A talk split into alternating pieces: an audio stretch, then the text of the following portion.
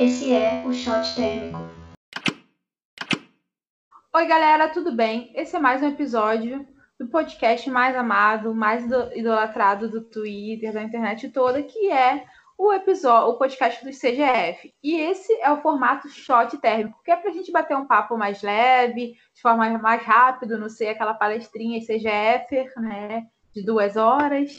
É, e o tema hoje vai ser sobre BBB, questões raciais no BBB, e a gente vai comentar um pouco sobre isso. Para isso, a gente chamou aqui o nosso casting black do, do CGF, pessoa de altíssimo gabarito, entendeu? Militante, sabe? Problematiza tudo.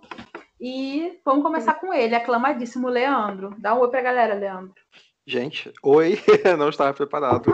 É, boa noite, boa tarde, bom dia. Eu sou Leandro Vicente, também conhecido como Levi. Eu sou negro, assim como todo mundo que está aqui no episódio, eu acho. Não, todos, mentira. e uh, eu gosto muito de BBB, nessa edição especialmente. Antes eu odiava, sou desses, mas hoje eu amo. E assim, Timbabu, já logo, já lança braba. É... E é isso, gente. Eu não sei se tem que falar alguma coisa sobre mim. Vocês vão descobrir aí. Também temos a presença de Luma. Dá um oi pra galera, Luma. E aí, galera, eu sou Luma faço parte do ICGF, né, a igreja, a melhor igreja do Brasil, amo. É, eu vou amar estar aqui comentando com vocês sobre esse sobre essa temporada, né, do Big Brother Brasil, que realmente tem sido um sucesso e também é, não só por tudo que está acontecendo lá, mas também por muitas questões é, raciais que está sendo muito pauta dentro do programa, né, questões sociais. E realmente, assim, tá sendo uma temporada que vai ficar para a história. Isso é uma realidade. E eu também sou Tim Babu, então vamos lá e é isso. Vai ser um arraso. Temos a presença também dela, que eu não vou nem dizer o nome de tão ilustre que é, né? A Taia, nossa aclamadíssima e comentarista, também é Timbabu, já vou dar o spoiler. Ou não. Pelo amor de Deus. É, Oi, gente, eu sou Taínes e acho que vocês já me conhecem, ou não, né? Sou Taínes, eu sou aqui de Pernambuco e, primeiramente, fora Gisele, Timbabu. É, eu estou muito feliz em estar aqui comentando com esse pessoal tão massa sobre essa edição. Eu não assisto Big Brother desde 2015, mas por motivo de que eu sempre fui muito obcecada por reality show e eu não gostaria, eu, eu decidi não assistir mais porque eu sei lá, me obcecava demais pelas pessoas e seguia todos e ficava louca. E aconteceu que, né, não consegui resistir a esse a esse efeito quarentena e acabei me rendendo ao Big Brother. Então vai ser muito massa comentar sobre isso, porque eu sou a louca do Big Brother desse ano. Show de bola! Gente, é... então, por que, que a gente escolheu falar desse, desse, desse BBB, dessa edição? Eu vou dizer que, por mim, eu não assisto o BBB desde 2009, desde 2010 eu não assisto. É, eu nem lembro qual foi essa edição. E só que essa edição chamou muito a minha atenção pela por algumas discussões que estavam acontecendo dentro do programa. Ou seja, discussão e problematização do BBB sempre rolou da galera na internet e tal. É, só que esse tipo de discussão dentro do programa, os próprios participantes levantando questão de machismo, de racismo, me fez me interessar pelo, pelo programa. E aí é, assim, eu destaco né, dessa edição, o grande divisor de águas foi lá a formação das ditas fadas sensatas, né, que diante de, uma, de um episódio de machismo por alguns homens que estavam participando do programa, as meninas se uniram para discutir aquilo, para bater de frente com os caras, e ali a gente viu a formação de uma união feminina muito interessante. Isso foi muito legal, foi muito importante, eu acho que todo mundo é, foi a favor daquela movimentação, todo mundo aqui no podcast. Só que o que aconteceu? Feminismo, né, gente? Feminismo, às vezes, ele, ele, ele, é, ele não vê a cor das pessoas. E essa é a grande problemática que eu acredito que trouxe a, a discussão do racismo para dentro do BBB. Porque é, começou a discutir muito a questão do machismo e acabou excluindo o único homem negro da, da edição. Como, é, também teve exclusão da mulher negra, da única mulher negra da edição.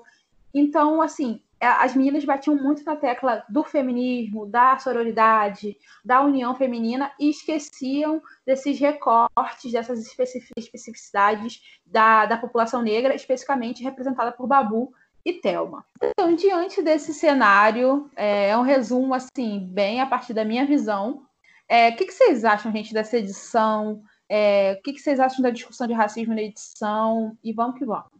Bom, é, o que eu acho, na realidade, é que eu, é, na verdade, eu voltei a acompanhar o Big Brother esse ano, já tinha uns bons anos que eu não acompanhava.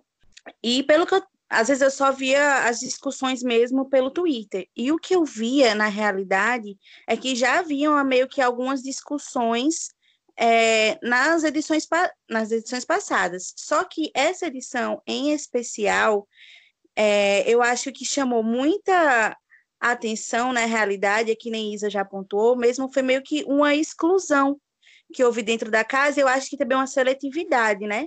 Que foi as meninas mesmo ditas fadas sensatas, elas começaram a tratar é, um homem branco de uma forma que faziam coisas assim que causavam geral, geralmente incômodo, né? Mas pegavam, por exemplo, um fato isolado de uma pessoa, de um homem que era negro e tipo demonizava aquilo. Então, talvez eu acho que a grande discussão de racismo, acho que meio que começou muito aí. E eu acho que uma coisa que me chamou muita atenção desde o início do programa foi a questão da aliança da Telma com o Babu. E que eu, eu gostava muito quando o Babu mesmo e a Thelma colocava, tipo, isso vai além da pessoa Thelma e da pessoa Babu. Então, é, mesmo tipo que já tivesse em outras edições essa mesma discussão, eu acho que essa edição em especial, principalmente por essas questões, né, pelas próprias contradições de um feminismo que na casa dava para ver gritantemente que era um feminismo muito branco, é, foi o que me chamou assim muita atenção e o que tem me prendido até agora, né? Porque eu não consigo perder um episódio sequer, não consigo é, perder as discussões no Twitter, estou participando, estou votando, mas gente, estou perdendo tempo votando, né? Não é perder tempo, assim, entretenimento, quarentena. mas é isso, né? Realmente assim tem sido bem pertinente e eu acho que as pessoas têm ficado bem de olhos abertos mesmo, né? Porque tem acontecido uma suscetividade de é, ações né, que mantém a discussão viva, e principalmente agora com a participante Ive, né, que a gente deve comentar mais sobre isso mais para frente. O que eu tô achando dessa edição? Eu comecei vendo pelas discussões de Twitter, comecei a achar legal, vi os vídeos, de repente tava assistindo, de repente tô votando que nem uma louca. Então foi uma relação muito louca. E o que me chamou a atenção nessa edição justamente foram essas temáticas é, sociais, essas pautas foram levantadas. O que, o que eu acho que fez essa edição ser incrível, realmente foi histórica, foi, além dos fatos sociais que contribuíram para essa esse engajamento todo, né? Tipo, é, essa questão do coronavírus e a gente tá isolado e ter que recorrer a reality shows, é o fato de que é, Boninho, né, que ele tinha se afastado da produção do, do, programa há alguns anos e a produção do programa tava uma porcaria, ninguém mais assistia. Tanto é que no, no ano passado quase ninguém assistiu, né? É, ele voltou e ele trouxe é, essas inovações de colocar pessoas que são influencers e anônimos. E já de cara, essas pautas sociais foram é, sendo colocadas. E o que, como eu estava dizendo, o que fez essa edição ser incrível para mim foi essa questão desses plot twists. Ou seja, no começo, todo mundo, eu, por exemplo, tinha como, favor, tinha como favoritas é, a maioria das meninas principalmente Marcela, Gisele, e de repente eu me vejo tendo elas como as pessoas que eu mais quero que saiam. Marcela já saiu, mas eu quero agora que Gisele saia, que Ive saia. É, o quanto que essas coisas foram mudando justamente para mostrar as contradições que existem em certas pautas sociais, quando elas não são é, caminhos de, de, desconstrução, mas sim afirmações para o ego. Porque, como Isa falou no começo, a construção do, das fadas sensatas, esse termo de fada sensata dá a ideia de perfeição. E as meninas, elas fizeram uma coisa muito importante no começo do programa, pontuaram ações, pontuaram é, questões muito pertinentes, e o Brasil abraçou isso. Só que elas ficaram tão seguras nesse espaço que elas se consideraram essas pessoas que não estão em desconstrução, mas se consideraram as pessoas que têm o aval é, de sensatez, elas têm a regra da moral. Então elas, elas ditavam quem era vilão e quem era mocinho. E eu acho que foi a partir daí que a gente começou a perceber o barco afundando, porque foi a partir dessa, dessa régua moral que elas tinham sem ver os próprios privilégios e as próprias contradições, que elas começaram a fazer tudo aquilo que, é, teoricamente, elas não fariam se elas fossem sensatas. Então, elas começaram a excluir um homem negro, não vendo questões de raça, e elas e antes disso já havia uma exclusão é, de Thelma como uma mulher negra. Então, tipo, facilmente Marcelo Gisele abandonava a Thelma e na entrada dos, das pessoas da Casa de Vidro, que foram Daniel e Ive, elas abraçaram essas pessoas e excluíram Thelma.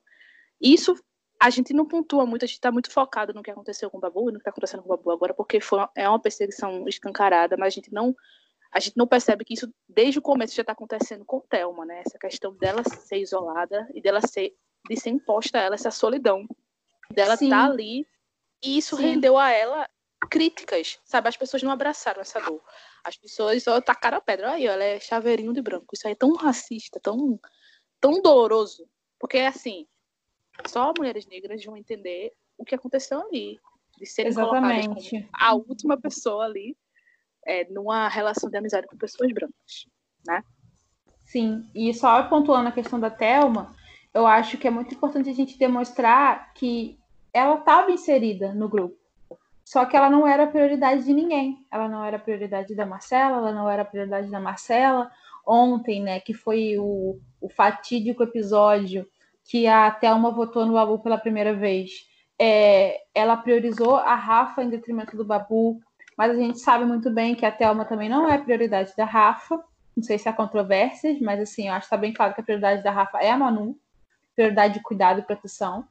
E, e, a, e a culpa não é da Thelma, sabe? É, diretamente. A gente tem que considerar todas essas condições que faz com que a mulher negra, dentro do, da amizade, também viva uma solidão. E esse silenciamento da Thelma. A Thelma não era, ela não era tão é, destacada na edição.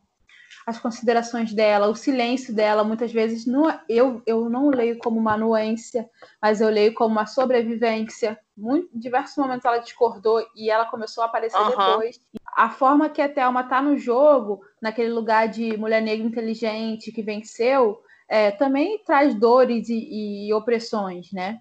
É, Leandro, o que, que, você acha disso tudo? é, falando em homem negro, né? Acho que sou o único homem negro aqui participando. E, tipo, eu me identifico muito com o Babu, naturalmente. E uma coisa interessante da gente destacar quando a gente fala dessa construção das fadas sensatas, né?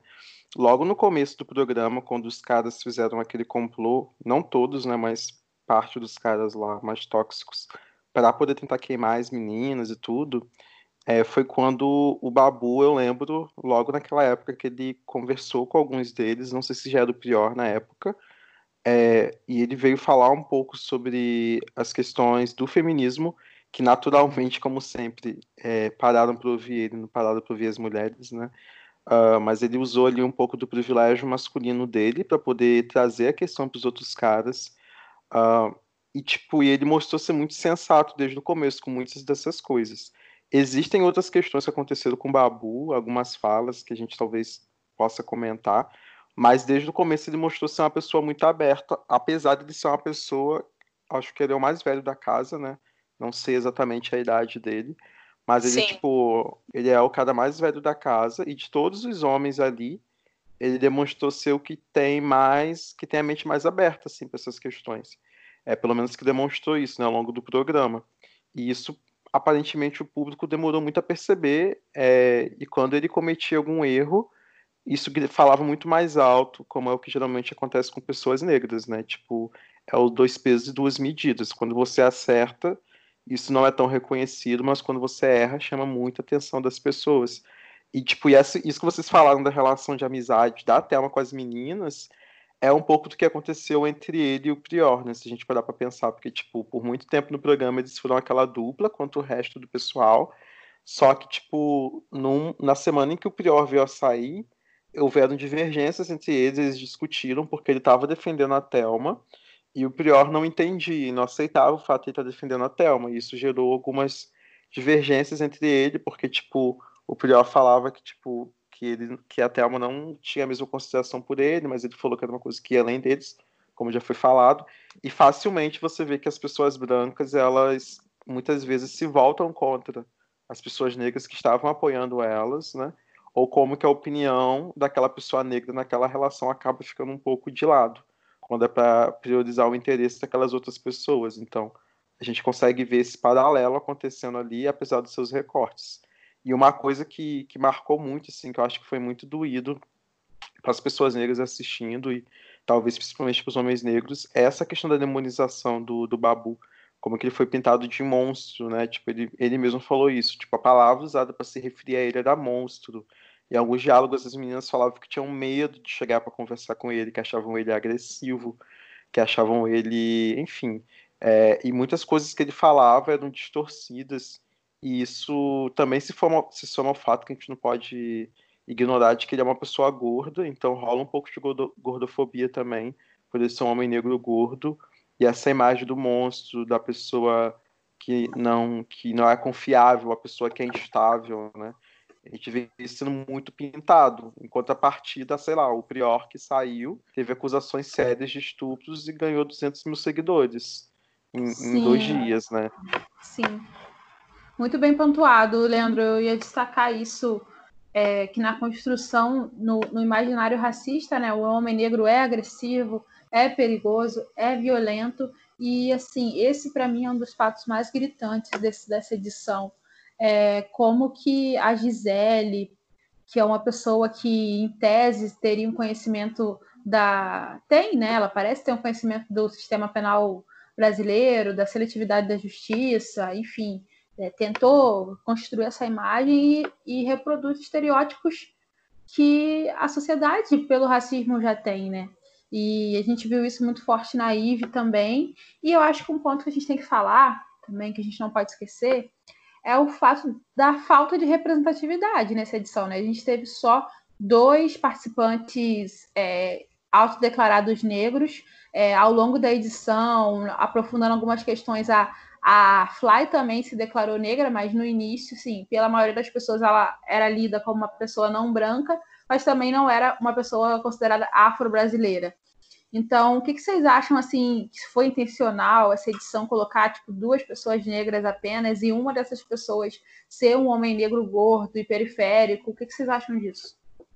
Eu acho que, assim, se a gente for para pensar, ano passado não acompanhei a edição, mas assim, eu soube dos, das repercussões, né? E teve muito, muitas pessoas negras, teve assim, comparado com o que é colocado, né? acho que teve umas quatro a cinco pessoas negras. E essas pessoas negras foram completamente, sabe, ninguém invisibilizadas, ninguém olhava para elas, ninguém ligava para elas. E elas foram todas eliminadas. Tanto é que quem ganhou foi Paula, que é uma mulher racista e tal. Então, tipo, é, eu acredito que houve intenção de colocar menos pessoas, até porque isso já era um padrão, isso já é um padrão, né, da, da mídia, não colocar tantas pessoas, justamente para não na cabeça deles, eu acredito, não dá essa ideia de militância chata, que foi o, o título que eles receberam do ano passado. E isso também explica, na minha opinião, o porquê que é, eles dois lá, principalmente os dois, Babu e Thelma, não tocam no nome racismo. Eles não tocam no nome racismo. Então, mas de outras formas eles explicam o porquê que aquelas coisas estão acontecendo. Talvez seja pelo medo de, de serem taxados como os, as pessoas do ano passado foram taxadas e serem completamente, sabe? Então, são muitas lutas que eles têm que lidar ali dentro e ainda terem cuidado para porque eles são vítimas naquela situação de serem taxados como vilões. Isso já é recorrente na sociedade. Qualquer coisa que a gente, se a gente usar a palavra racismo, é, é ironicamente nós é que viramos os vilões da situação por estarmos caluniando, entre aspas, a outra pessoa. Então, eu, eu vejo muito isso. Eu vejo que houve um interesse, sim, justamente para tirar essa, esse peso de militância. Mas, ironicamente, foi o que mais aconteceu esse ano. É, as discussões foram muito mais acaloradas do que o ano passado. E eu acho que foi um tiro pela culatra, na minha opinião. É, eu só queria comentar uma coisa rápida dentro disso que você disse. Eu nem vou opinar nessa parte, mas é, é interessante a gente ver como que a gente tem esse receio de apontar racismo por as pessoas terem muita resistência de reconhecer isso. E aí, a gente entrando um pouco mais, não treta, né, mas entrando nas minúcias, é como que a gente vê a pauta de gênero e a pauta de raça como são encaradas de forma bem diferentes, né? Então, tipo, você vê que as pessoas não têm tanta reserva, talvez, em apontar situações machistas, como essa palavra foi usada no programa várias vezes pelas mulheres, é, e as pessoas aqui apontavam, mas você vê que quando a situação se trata de raça, é como se, sei lá, as pessoas, é como se tivesse um tabu ainda muito maior para pelo menos debater isso, não que não que a pauta de gênero esteja bem disseminada, mas a gente percebe uh, que no meio progressista, pelo menos, que a gente está falando de pessoas progressistas que estão lá, há uma resistência maior, talvez, em discutir raça do que em discutir gênero. E uma questão Sim. de prioridade também, né? Eu acho que não ver a questão de forma é, é, forma total, né? A humanidade das pessoas de forma total, conversando com raça, gênero, sexualidade, faz com que é, tenha essa militância parcial, só de uma parte, só vendo o gênero, só priorizando o gênero. E uma coisa também que eu queria deixar aí para vocês comentarem, fomentar um pouco a nossa discussão, é, é, o fato da, do pessoal da edição passada, eu não acompanhei a edição passada, mas eu sei que tinha mais pessoas negras, eles, uma pessoa, acho que foi a Rízia, ela fez um tweet assim: é, onde estava essa militância todo ano passado? E, e aí que tá, eu acho que é totalmente diferente o contexto, primeiro considerando a quarentena, e segundo, considerando que o Babu e a Thelma, eles não falam lá dentro diretamente do que o pessoal da edição passada falava, né? O Leandro falou muito bem, eles não pontuam.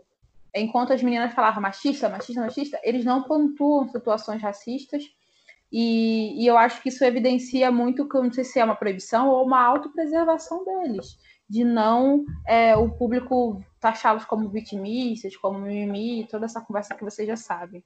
E, e aquela coisa, né, tipo, que nem você falou agora, se eles não citando a palavra racismo, a gente já viu várias vezes que eles já foram taxados de vitimistas pelas pessoas, imagina se eles chegassem a falar de fato. E, infelizmente, é uma realidade que a gente vive, né? E o que eu, uma coisa que me chama muita atenção também é o fato que nem, nem vocês colocaram, tipo, das pessoas mais progressistas, né, do programa.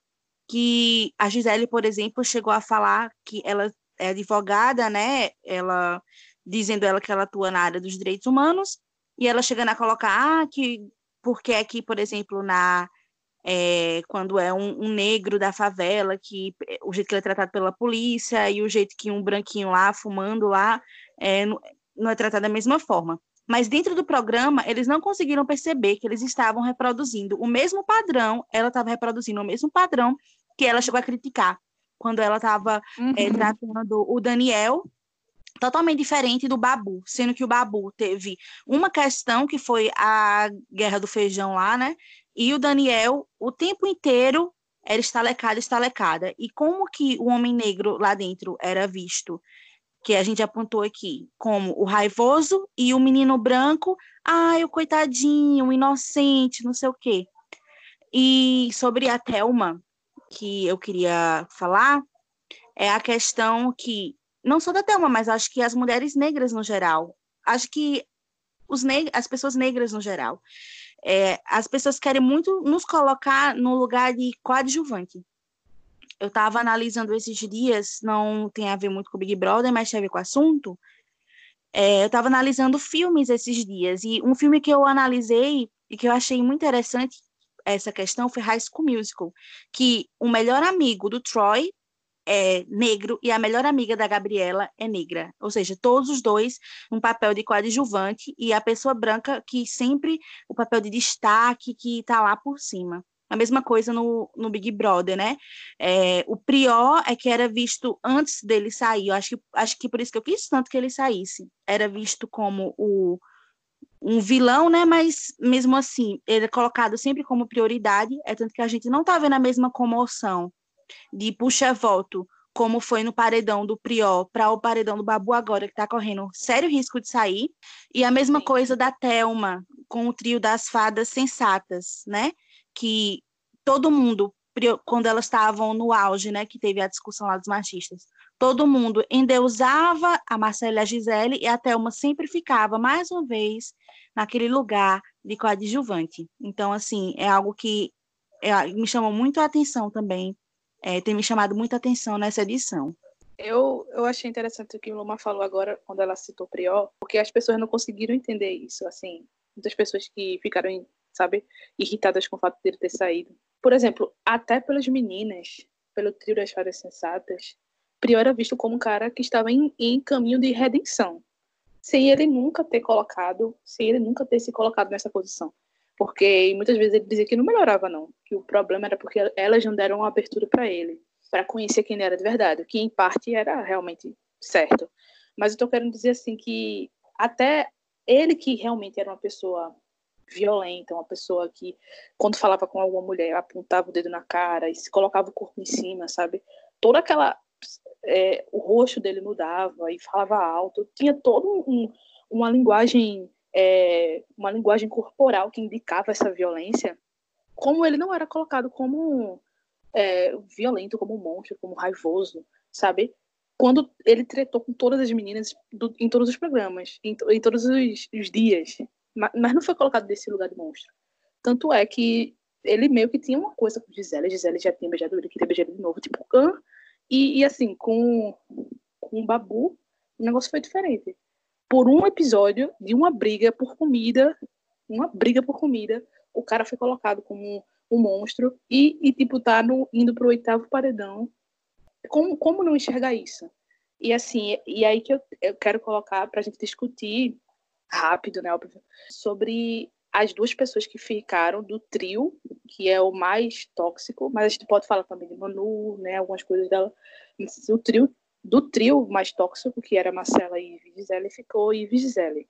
E, na minha opinião, quem tá, até pelo paredão que tá agora, né, que tá, não sei quando esse episódio vai ser é, exibido, espero que quando ele for exibido, o Babu esteja na casa Gisele esteja fora, mas nesse momento eles estão em paredão. E é bom a gente falar sobre essas pessoas, essas três pessoas, principalmente essas duas pessoas que, que ficaram, que foi Ive e Gisele, e do tanto que o que elas estão fazendo é a coisa mais violenta que, que aconteceu dentro desse, dessa edição para mim, fora a questão dos meninos, que é, pesou, assim, sabe? O, o, o quanto que elas construíram essa imagem, duas imagens que são racistas, que é a imagem do, do homem negro violento, monstro, e que, sabe, a mulher branca ali está como aqui a donzela que tem que ser resgatada para um homem negro não violentar, sabe? Isso aí é uma coisa que está é, é um arquétipo que, que persegue a gente por, por séculos, sabe?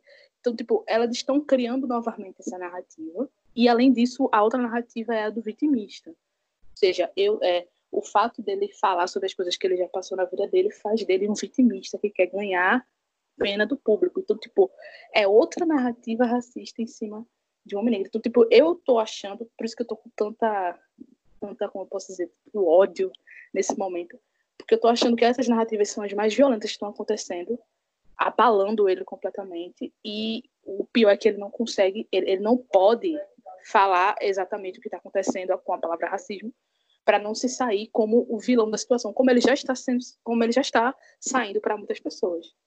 E assim, eu acho muito interessante quando o Babu, ele, na verdade, conta a história dele, que é uma história que passa por pobreza, que passa por dificuldade financeira, e as pessoas acham isso vitimismo. Ele está contando a história dele. Se a história dele revela que você tem privilégios, acho que tem que refletir a você. E é isso que eu tenho me incomodado muito com a Gisele porque a Gisele ela também tem uma história difícil de, de órfã, etc. E ela tem forçado, ela tentou emplacar a narrativa de Babu é, conivente com violência doméstica, ao vivaz. Aí agora ela tenta emplacar a narrativa de Babu vitimista, junto com Babu ator, que de fato ele é ator. Então, assim, é, é, são tentativas é, consecutivas de, de ferir a, a, a identidade e a imagem do Babu por fatos que ele não cometeu, cometeu isso que me incomoda. E agora, para não dizer que nós passamos pano incondicionalmente, vamos destacar também um pouco dos erros do Babu, né? Eu acho interessante a gente pontuar quando ele teve uma fala machista em relação à Boca Rosa, é, aquilo não foi legal, mas eu vejo no Babu uma predisposição a aprender, sabe? É, e ele é muito com quem ele tá. Tanto é que a partir do momento que o Piró saiu, os assuntos dele, o nível aumentou, sabe? Então, não estou dizendo que, que o Prior influenciou o Babu, não é isso, mas assim, que o Babu ele errou, e acho que o Leandro pode pontuar outra fala, ou a, a Thay, uhum. mas é, ele tem uma consciência, sabe? De que se alguém tivesse falado para ele, Babu, isso não é legal, eu tenho certeza que ele pensaria duas vezes. Posso estar errada também. Eu não passo pano para ninguém. E eu sempre falei é, no BBB, você escolhe quem você vai torcer, qual pano você vai passar, porque ninguém é perfeito. Eu acho que a grande diferença, como tu pontuou aí, é a questão de, é, da, da posição que a pessoa se coloca. Eu acho que não dá para passar pano para tudo que ele falou, porque eu vejo muitas pessoas fazendo isso realmente. Não dá para passar pano. O que ele falou foi errado. Muitas posições que ele teve no jogo foram erradas. Às vezes eu me irrito é, quando ele tem essa, essa questão de meio que achar que essa segregação que houve, que houve na casa em relação aos meninos foi injusta quando não foi, né? E depois ele se coloca, ele sabe que os meninos erraram, pontuou isso para eles, mas assim, eu acho que a grande diferença é a, a posição que ele se coloca. Ele não se coloca como uma pessoa que sabe todas as coisas ele, e, e que não vai errar. Eu acho que esse é o ponto. Ele se coloca como uma, uma pessoa que está em desconstrução e que quer aprender, o que é diferente das outras. Porque quando você se coloca no lugar de que nunca erra, qualquer erro seu vai ser duas vezes mais é, pedido, cobrado pelas pessoas. E ela é se colocada nesse papel. Então, acho que essa é a diferença. Não é sobre os erros, porque os erros têm, todos os erros têm que ser cobrados, têm que ser responsabilizados, mas é sobre a posição que você se coloca dentro desses erros. Totalmente, assim, é isso, e fazendo até um, um, um, recorte dentro disso que você falou do Babu, dele não entender a segregação, entre aspas, dos meninos, é uma coisa que, tipo assim, que eu já observei, é, quando a gente fala de agressões de gênero, e é por isso que é importante a gente entender os lugares de fala de cada pessoa, eu já presenciei várias situações de agressões de gênero, né, contra mulheres, e que não me fere da mesma forma, então para mim é muito mais cômodo, para mim é muito mais fácil, entre aspas, perdoar ou conviver com um homem machista, explicitamente machista, que para uma mulher. Tipo, é extremamente injusto eu esperar que, que as mulheres tenham a mesma paciência ou a mesma, sei lá o que for, porque é uma coisa que não me afeta diretamente, né? E isso está super errado, assim, porque a gente às vezes acaba passando pano para outros caras por aquilo não nos afetar diretamente. Por isso que existe esse exercício de desconstrução. E isso realmente eu não passo pano pro Babu nesse sentido. E isso é uma coisa que eu estava querendo comentar com base no que vocês falaram, quando falaram desse trio das meninas mais tóxicas e tal. E a Gisele, que aparentemente entende algumas questões de raça, reproduzir racismo. É, o que eu observo, falando até por experiência própria, é que às vezes, quando a gente se, se informa sobre alguns problemas, a gente se informa para poder policiar outras pessoas e se afirmar. Então, muitas vezes, eu, enquanto homem, já me peguei, tipo, uh, defendendo algumas pautas que são tidas como feministas, uh, mas para poder, às vezes, apontar isso em outros homens ou para poder falar que eu não faço aquilo. E aí eu fui pego fazendo exatamente aquilo e, e outras mulheres e mulheres apontaram assim. Então, às vezes a gente acaba se perdendo, a gente entende um problema estrutural, desde que não seja apontado que eu faço isso, porque aí é muito bom, né? Porque, tipo assim, eu mostro para as pessoas, olha só que cara desconstruído, ele entende de feminismo, e ele aponta os outros caras, mas quando é com você, você não quer o desconforto.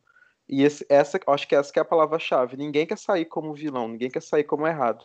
A gente não quer se sentir desconfortável nessas discussões, a gente quer sempre sair por cima, sempre sair como desconstruído, etc. E, tipo, só para comentar rápido também a questão da homofobia, eu sou, eu sou LGBT e, tipo, eu já passei por homofobia vários momentos diferentes na minha vida, assim, e por racismo também. E, tipo, eu não passo pano pra fala homofóbica do Babu, foi homofóbica sim. Muita gente tentando falar que, ai, ah, viadinho, é... não foi. Tipo, ele não estava usando como gíria, ele usou de forma ofensiva, só que, justamente aquilo que foi dito, ele mostrou abertura para reconhecer isso, que a própria Manu Gavassi ao vivo falou sobre isso recentemente, que ela chegou para ele, apontou a homofobia dele e ele falou que não vai fazer mais e que vai ensinar para os filhos.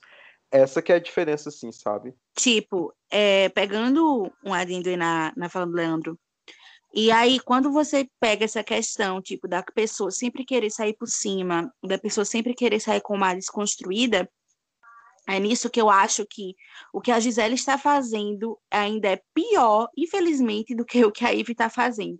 Porque, pelo menos ao meu ver, a Ive não é uma pessoa que, entre aspas, paga de desconstruir dona, que é isso que é aquilo.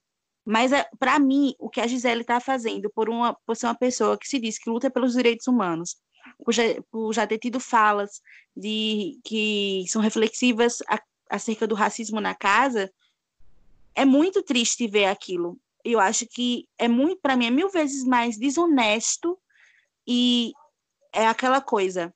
É, eu não vejo ela como uma pessoa que talvez vai ser tão ensinável como talvez, não diria ensinável, mas que reconheça, né? Vamos assim, porque a Marcela ela meio que reconheceu que ela foi errada. Eu achei até interessante a resposta que ela deu na entrevista do BBB a eliminação. Eu não, ve, eu não consigo ver a Gisele tendo a mesma postura. Talvez ela, ela vai dizer assim que, ah, eu acho que a postura dele foi vitimista e pronto. É, então, eu acho que isso dói ainda mais do que até as atitudes da Ive, que eu vejo que ainda não foi para nenhum lugar de desconstrução e que reproduz um racismo super escancarado, né? Uma coisa que eu gostei muito no programa foi quando o Tiago, ele ressaltou, nossa, para mim isso assim foi um momento, que foi a eliminação da Marcela, para mim foi o melhor discurso que ele já fez de toda a temporada, foi da Marcela, porque deixou muito claro, e o fato dele já ter dito que todas as pessoas ali dentro já foi cancelado por algum motivo. E o que isso, ao meu ver, e ao ver também que a Marcela, ou que a Marcela não, perdão, que o Babu já estava retornando do sétimo paredão, do sexto paredão, o sétimo foi o que ele retornou ontem, meio que deu um desespero na Gisele e aí ela passou a ser ainda mais agressiva, com comportamentos ainda mais racistas acerca do Babu, com a tentativa de queimá-lo aqui fora para que ele seja eliminado. Então, assim, eu vejo uma tamanha desonestidade na Gisele e é uma pessoa que realmente, assim, é, eu não vejo se vai ser uma facilidade para ela quando ela estiver aqui fora, de ver que as atitudes dela foram extremamente racistas, e talvez porque aquela questão que o Leandro falou sobre o lugar de fala, assim.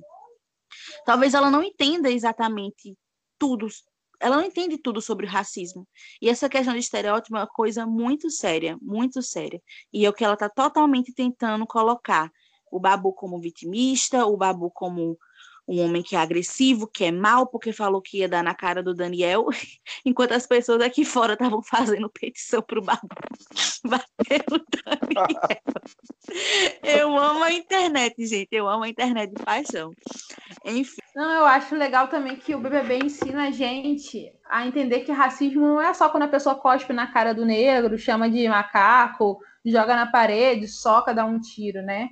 E, e enfim, existem muitas é, condutas, situações que refletem é, esse racismo cordial de uma sociedade que foi, né, por séculos muito escravocrata.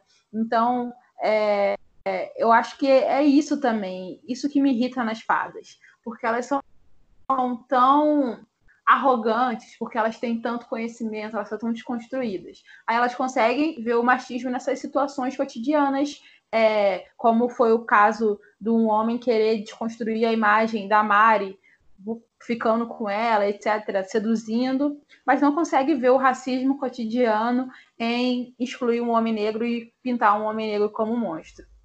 Então, acho que o BBB dá essa lição, que racismo vai um pouco além do, do, do uma violência uma violência física de fato, né? Então, pessoal, o nosso shot térmico caminha para o final e a gente vai pontuar um pouquinho aqui, fazer uma consideração final. É, espero que vocês tenham gostado desse episódio. Muitos, muitos debates, muitas discussões. Foi um episódio assim denso em conteúdo. E vamos para a consideração final de cada um, o que cada um quer pontuar para a gente concluir esse podcast. Começo com você, Leandro. O que, que você acha que, que você conclui desse BBB, você conclui dessa edição que está tá caminhando para o final? E os maiores ensinamentos, enfim, que você teve, e discussões e tudo mais. Está sendo muito divertido, em primeiro lugar, foi a melhor alienação que eu tive, principalmente por conta da quarentena. E eu acho que a gente não pode cair em nenhum extremo. Tipo, existe aquele extremo das pessoas que falam assim, ah, é, é só um reality show, não tem por que vocês levarem tão a sério, não tem por que problematizar tanto, etc. Realmente, a gente tem que lembrar que é só uma competição, antes de mais nada e que assim isso não representa o fato de sair uma racista do programa não quer dizer que acabamos com o racismo nem nada do tipo. Ou se o Babu ganhar, eu torço para isso que significa uma conquista necessariamente concreta assim para a comunidade negra. Porém, por outro lado, também não podemos cair naquela lógica de que tipo 100% que acontece ali é puro entretenimento, é só um reality show, não quer dizer nada. Não. Eu acho que sim, é uma mostragem boa das coisas que acontecem no Brasil e a gente conseguir debater. Então eu acredito que sim, que vai, que vai ser positivo. Acredito que muita gente aprendeu coisas novas, muitas questões foram colocadas e eu vou seguir torcendo pelo Babu. Espero muito que o pódio seja Babu, Thelminha e Rafa. Esse é o meu pódio, o pódio do amor. Estou torcendo muito por esse final e é isso aí. Uhum. Aí ah, vocês podem me achar no Twitter como Levi Talk, L-E-V-V-I-T-A-L-K. Lá eu falo sobre aprendizado de inglês e outros assuntos. E sou do TCGF também. Então me sigam lá. Vai, Thay, fala aí você. É, eu acho que o que foi mais importante nessa edição, como a gente já falou, foi esse engajamento em pautas que são importantes e pertinentes para a sociedade, né? Para a gente aprender. E como eu estava comentando no grupo aqui, também serviu para a gente analisar as nossas próprias contradições, né?